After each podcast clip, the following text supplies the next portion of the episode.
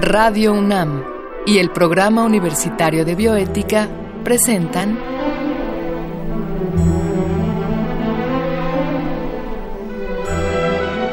El Árbol de las Ideas. Arte, ciencia y filosofía para la vida. Con Paulina Rivero Weber.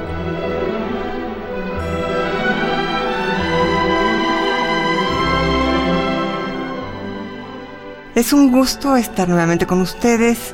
Yo soy Paulina Rivero Weber, directora del Programa Universitario de Bioética, y en esta ocasión vamos a hablar de un tema, pues, muy complejo, las alternativas en la enseñanza con animales, esto es las alternativas que tenemos para poder ejercer la docencia eh, sin usar animales y para ello vamos a contar con la presencia de la doctora Elizabeth Telles Ballesteros, que es una experta en el tema y como siempre, eh, de manera previa vamos a escuchar la cápsula que el Programa Universitario de Bioética y Radio UNAM han preparado para esta ocasión.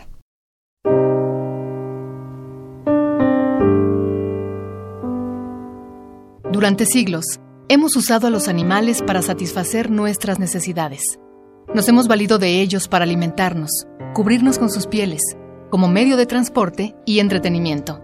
Además, su uso también ha sido parte de muchos experimentos e investigaciones en la ciencia. En tales casos, los animales nos han servido como un espejo para conocer el funcionamiento de nuestro propio cuerpo, así como para averiguar nuestros orígenes biológicos. Con frecuencia, estas actividades se han traducido en una mejora para la vida y la salud humana. El costo, sin embargo, ha sido ocasionarle un enorme daño y sufrimiento a un sinnúmero de especies. El uso de animales no humanos para satisfacer nuestra curiosidad intelectual tiene orígenes muy antiguos. Desde el siglo III a.C., los fundadores de la Escuela Médica de Alejandría, Herófilo y Erasístrato, practicaban ya la disección de animales. Pese a ello, muchos señalan que Galeano fue el primero en hacerlo de modo sistemático para conocer algunas funciones del cuerpo humano. En investigaciones de médicos y artistas, el uso de animales se popularizó más adelante en el Renacimiento. En la ciencia, se volvió aún más común a partir de los siglos XVIII y XIX, con el trabajo de François Magendie y Claude Bernard, los padres de la fisiología experimental. El caso de Bernard es significativo, pues, entre otras cosas, contribuyó a esclarecer el proceso de la digestión y la función de los glóbulos rojos en la sangre. Sin embargo, también es conocido por haber sometido a sus animales de laboratorio a terribles sufrimientos sin anestesia. Bernard perfeccionó la vivisección, una técnica que consiste en abrir al animal mientras éste se encuentra aún con vida. La lista de experimentos con animales que han contribuido a la ciencia es interminable. Louis Pasteur los utilizó en 1880 para desarrollar vacunas contra el carbunco, el anthrax y la rabia. En 1922, Frederick Grant Banting y Charles Best descubrieron la insulina extrayéndola del páncreas de un mono e inyectándosela a una perrita diabética a la que le habían extirpado el páncreas. Un caso paradigmático es el de Laika, la perra que se convirtió en el primer ser vivo en viajar al espacio a bordo del Sputnik 2 en 1957. Laika murió pocas horas después del lanzamiento, pero fue el antecedente para que años más tarde llegara el primer ser humano al espacio. Más allá de estos casos de éxito y sin contar los innumerables intentos fallidos, en la actualidad existen varias alternativas de investigación, por lo que resulta poco ético ignorar indiscriminadamente el sufrimiento de los animales. La discusión es aún más urgente si consideramos que día tras día miles de animales siguen siendo usados ya no solo para estudiar enfermedades o desarrollar procedimientos quirúrgicos, sino para probar la toxicidad de cosméticos y nuevos tipos de armas. Entre 50 y 100 millones de animales mueren cada año en laboratorios de todo el mundo. Los más comunes son los ratones, conejos, cerdos, peces y chimpancés. Muchos de ellos son sometidos a crueles y dolorosas pruebas, como el test de Dreice, que consiste en aplicar una sustancia a la piel u ojos de un conejo inmovilizado hasta producirle llagas o ceguera. ¿Tenemos derecho a usar a otros seres vivos como simples medios para nuestros propios fines? Preguntas como esta han conducido al establecimiento de normas y principios bioéticos para regular la experimentación con animales. En Gran Bretaña, por ejemplo, se promulgó la primera ley contra la crueldad animal en el siglo XIX. Pero el verdadero avance no se dio sino hasta 1959. Fue entonces que el zoólogo William Russell y el microbiólogo Rex Borch desarrollaron el principio de las tres R's. Estas son reducir el número de animales, refinar los procedimientos para minimizar su sufrimiento y reemplazar el uso de animales siempre que existan métodos alternativos de investigación. En décadas recientes, se han logrado avances que podrían eliminar por completo la experimentación con animales. Hay alternativas como los métodos in vitro, con los que se pueden hacer cultivos celulares de tejidos y órganos para hacer pruebas de toxicidad. Otras opciones son los métodos in silico, como los modelos computacionales, o bien los órganos en chip, que se usan principalmente para probar nuevos medicamentos. Estos métodos no solo resultan más éticos, sino que pueden ser más efectivos que los experimentos con animales desde un punto de vista científico y metodológico. Pues como les decía yo, la doctora Elizabeth Telles es médico veterinario zootecnista y es maestra en ciencias y doctora en bioética con mención honorífica por la UNAM. Fue ganadora del premio Aurora Arnaiz Amigo a la mejor tesis de doctorado en bioética en el 2014 y ha sido profesora de la asignatura del Seminario de Bioética por más de 10 años en la Facultad de Medicina Veterinaria y Zootecnia, aquí de la Universidad Nacional Autónoma de México. Ella actualmente realiza su postdoctorado en torno a estos temas en el programa universitario de bioética eh, y se enfoca, bueno, a la situación de los animales en investigación.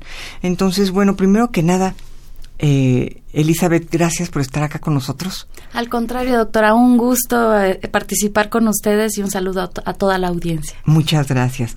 Elizabeth, eh, ¿qué podrías explicarnos grosso modo ah, para, para nuestro auditorio que pues muchas veces no conoce estos temas, verdad? De hecho, no conocemos estos temas como los conocen ustedes, los, los que trabajan con animales.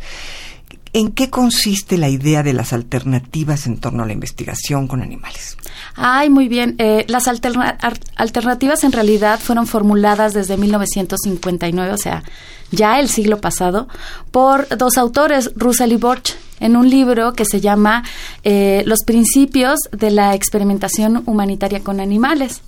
Y lo que ellos plantearon desde entonces fue eh, la propuesta de las tres R's. ¿A qué se refieren estas tres R's? Son tres R's que, eh, consisten en reemplazo, reducción y refinamiento. El reemplazo, justamente, es sustituir las pruebas o las prácticas con animales por otros métodos. Por otros métodos. Ajá, métodos como pueden ser eh, realidad aumentada, maniquís, modelos en computadora, eh, cultivos celulares, pues eh, fotos, videos y, e incluso se puede reemplazar el uso de animales a los que estamos modificando y dañando, trabajando con animales que realmente padecen una enfermedad, es decir, hacer realizar eh, trabajo clínico. Ese es el reemplazo por excelencia. Claro, en lugar de enfermar al animal para que el estudiante aprenda a curarlo, digamos, tomar al animal enfermo y curarlo. Y ayudarlo. Y, aquí estamos cumpliendo con un principio ético muy importante que es el de beneficencia, contrastado con el de no maleficencia, porque estamos siendo maleficentes al dañar a un animal sano. Se le hace un mal, se le hace un daño. De la otra manera se le hace un bien. Exacto. Esto sería entonces reemplazar. Ahora, las otras dos R's me decías que eran Ah, muy bien. Una vez que se compruebe que no hay reemplazo factible para realizar una práctica o una investigación, un experimento, que es absolutamente que es absolutamente imposible este no utilizar animales que los necesitamos, entonces debemos cumplir con estas otras dos R's. En primera instancia, reducir el número de animales que vamos a utilizar. Entonces tenemos que, que estar trabajando de la mano con eh, alguien que sepa de estadística o nosotros estudiar profundamente estadística para calcular una N, un número de animales que sea significativamente que, que nos dé significancia estadística. Claro.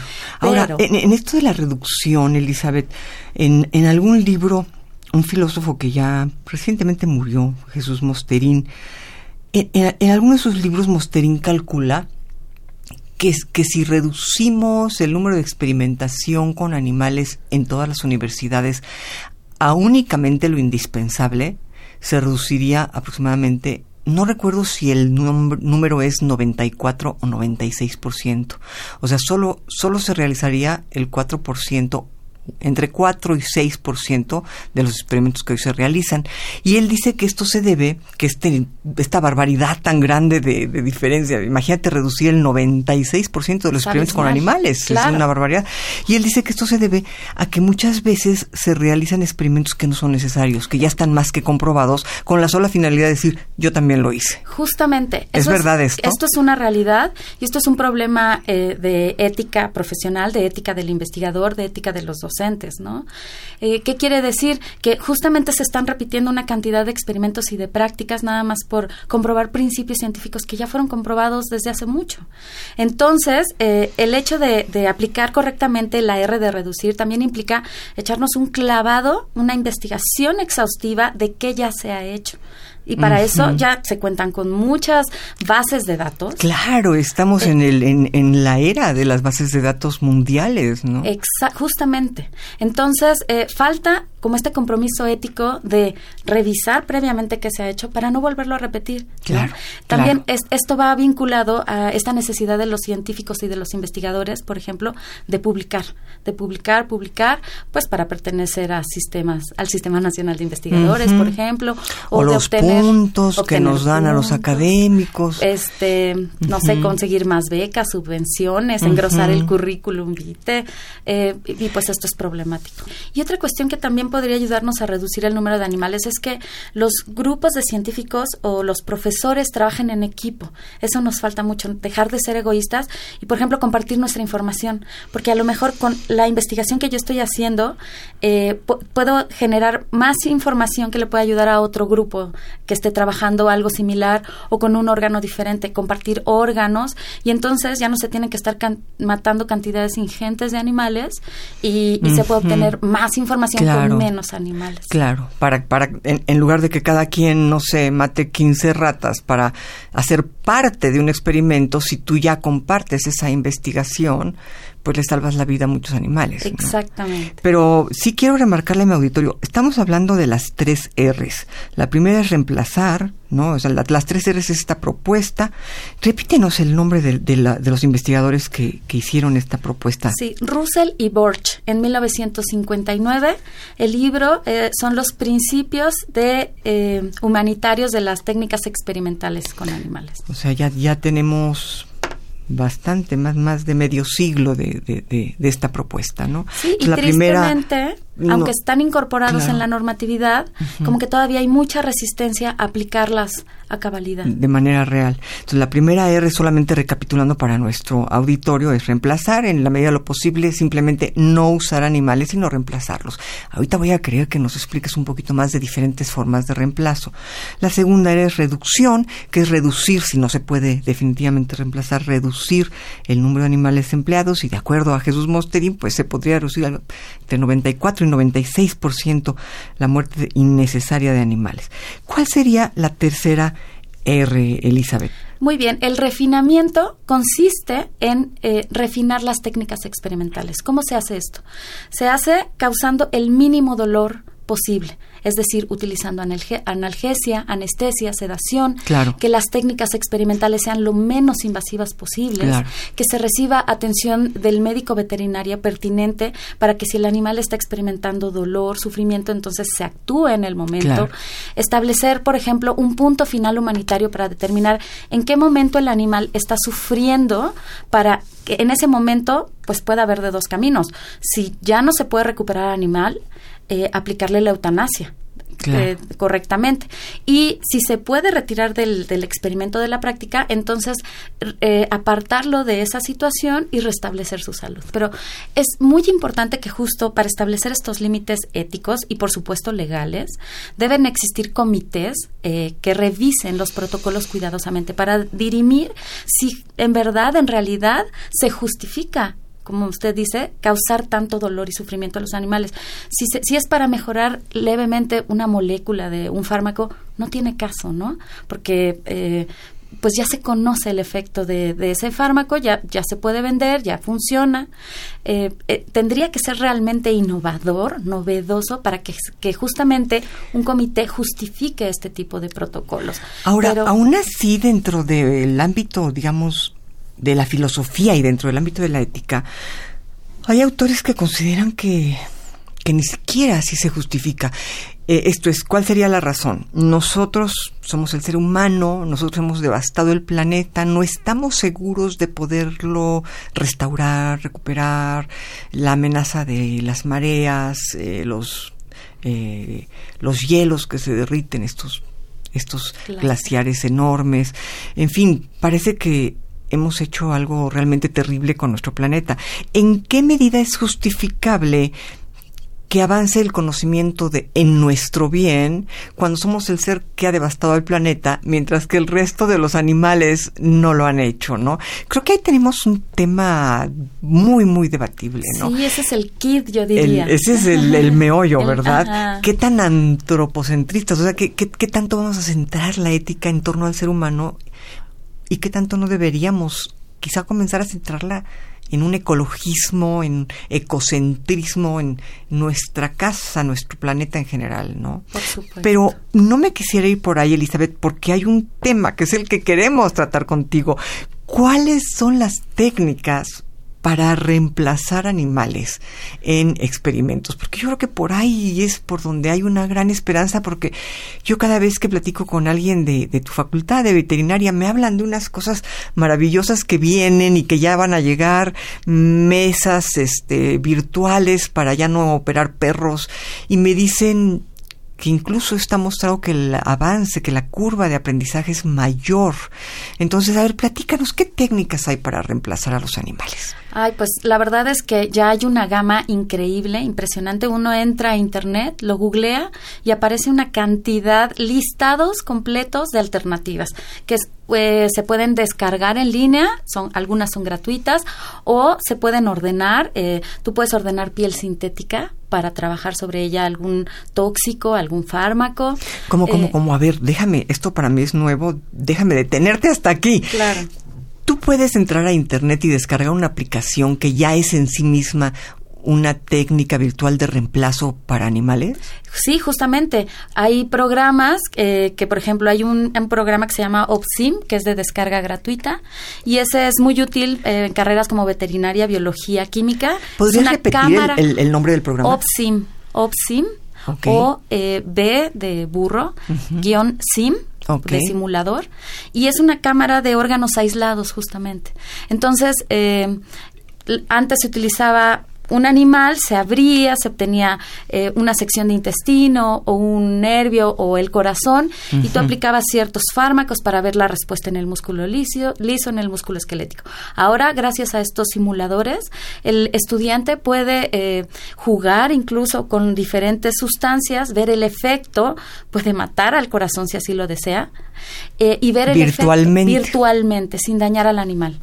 Y es, estas alternativas incorporan una evaluación eh, o autoevaluación. Así el estudiante puede aprender cuáles fueron sus errores, eh, qué, qué, cosas puede mejorar, etcétera. Entonces son eh, económicas, útiles, fáciles de utilizar. Qué barbaridad, pero bueno, esto está, según me dices, a la mano de cualquiera de manera gratuita. En efecto, en efecto.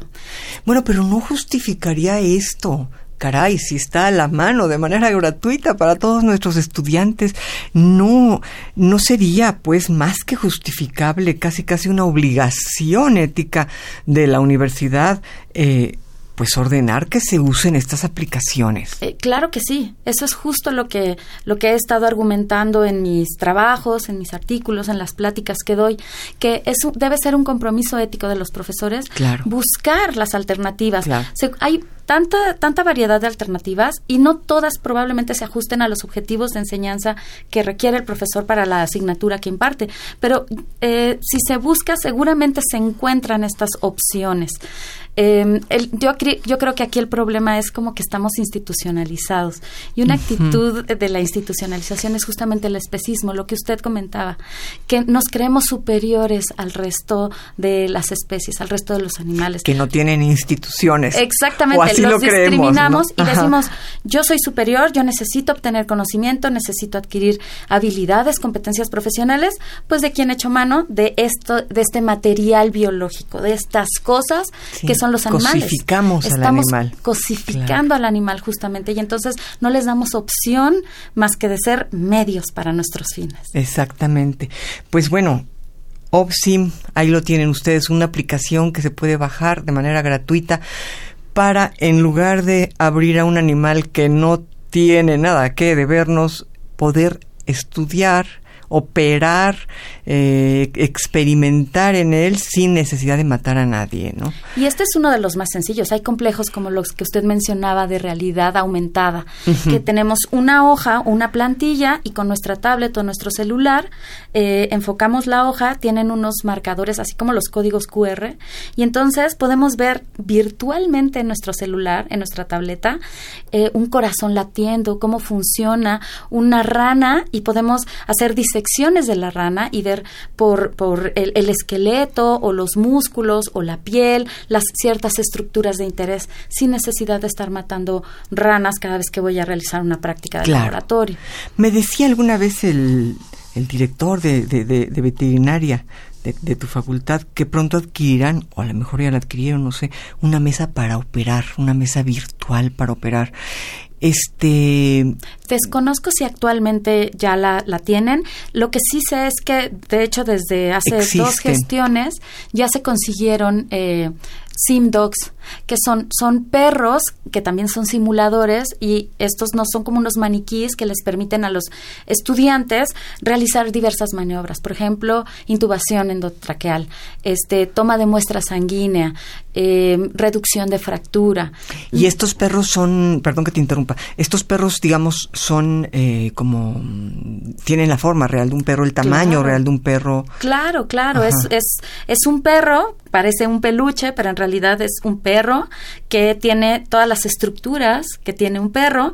Hay modelos este, como más básicos y hay modelos más complicados. Hay incluso modelos que se pueden conectar a una computadora y entonces se puede simular eh, un accidente, ¿no? Un- un- eh, se puede simular, es un perro que tiene ocho años, que tiene diabetes, que fue atropellado, que tiene tanto de hemato- hematocrito y entonces el estudiante lo tiene que sacar de esa situación de crisis. Entonces es muy interesante este pues todas las maniobras que tiene que aplicar en ese momento el estudiante para eh, pues lograr eh, recuperar al paciente. Claro. Son muy complicados. Qué, qué, qué, qué, qué grato conocer estas técnicas de reemplazo para experimentación en animales, porque en el fondo de lo que nos está hablando Elizabeth es, es de una conciencia globalizada, de una conciencia general en el mundo, de que no podemos hacer con los animales lo que se nos da la gana, ni siquiera para nuestro beneficio, ni siquiera para aprender a entubar a un perro. Esto es y si me apuras mucho, ni siquiera para el beneficio de los mismos perros. Claro. Porque, pues, ¿qué culpa tiene el pobre perro que estaba sano y que lo terminamos matando para luego poder operar a otros, ¿no? Justamente. la intención de utilizar un animal es que nosotros lo podamos beneficiar, que eh, obtenga, que se pueda curar, que se pueda restaurar su salud.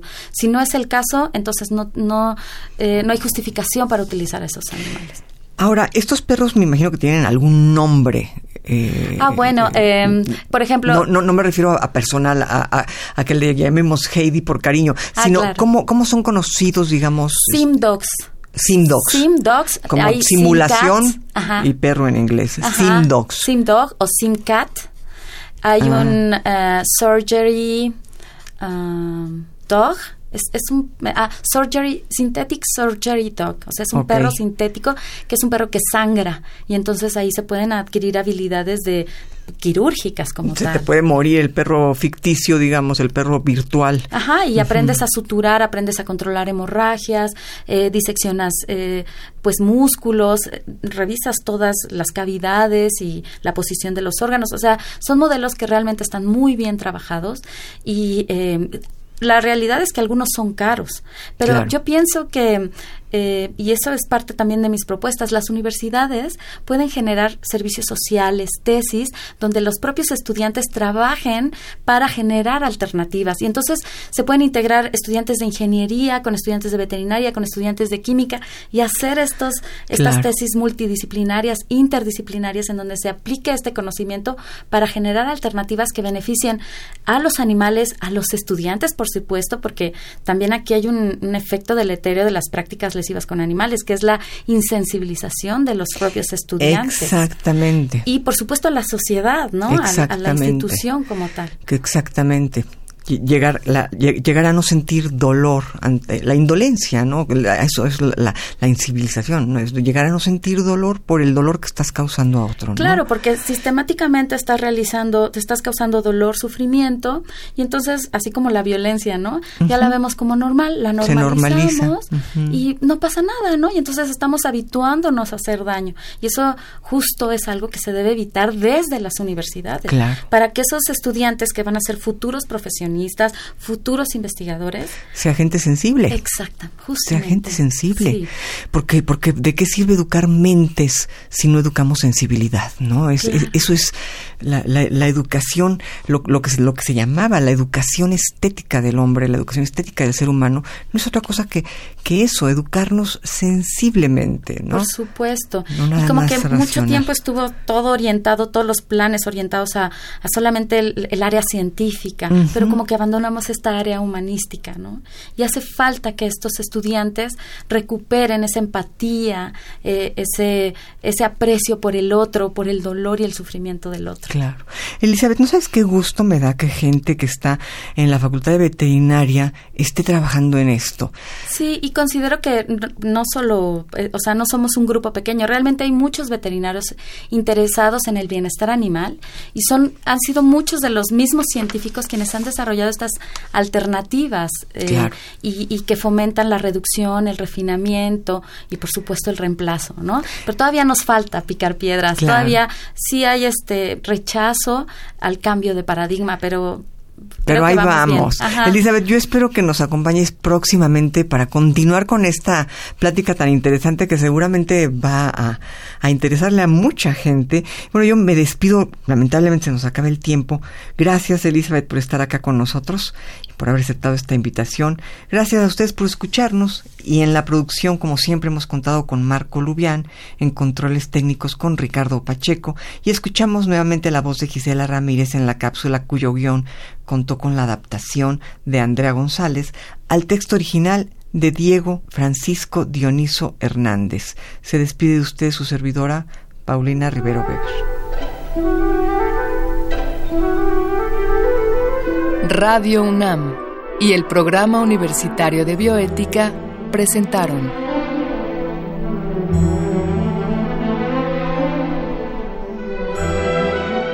El Árbol de las Ideas.